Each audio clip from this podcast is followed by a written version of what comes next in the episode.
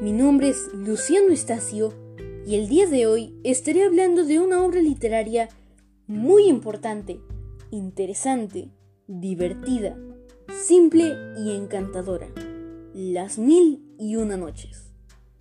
Particularmente les comentaré en este podcast el capítulo denominado El pescador y el genio.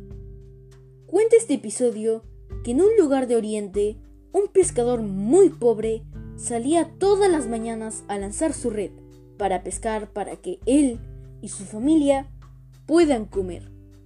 Las veces que salía, solo tiraba tres veces su red.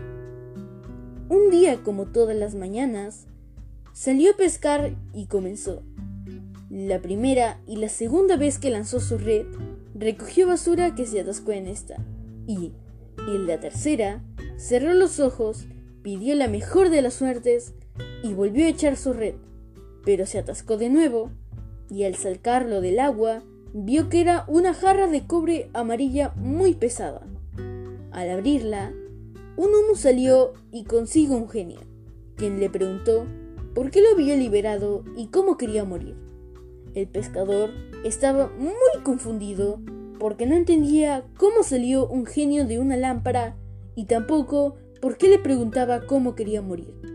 Así que el genio le explicó que él era un espíritu de un hombre que se negó a los vasallajes del rey Salomón y que como castigo lo hicieron encerrar en esa jarra de cobre y fue echado al mar.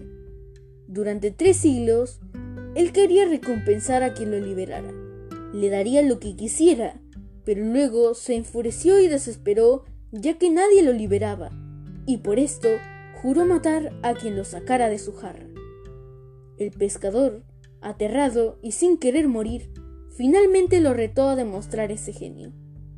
Siendo tan grande que su cabeza llegaba al cielo y sus pies al fondo del mar, efectivamente había estado encerrado en esa pequeña jarra de cobre, a lo que el genio accedió y volvió a meterse en la jarra.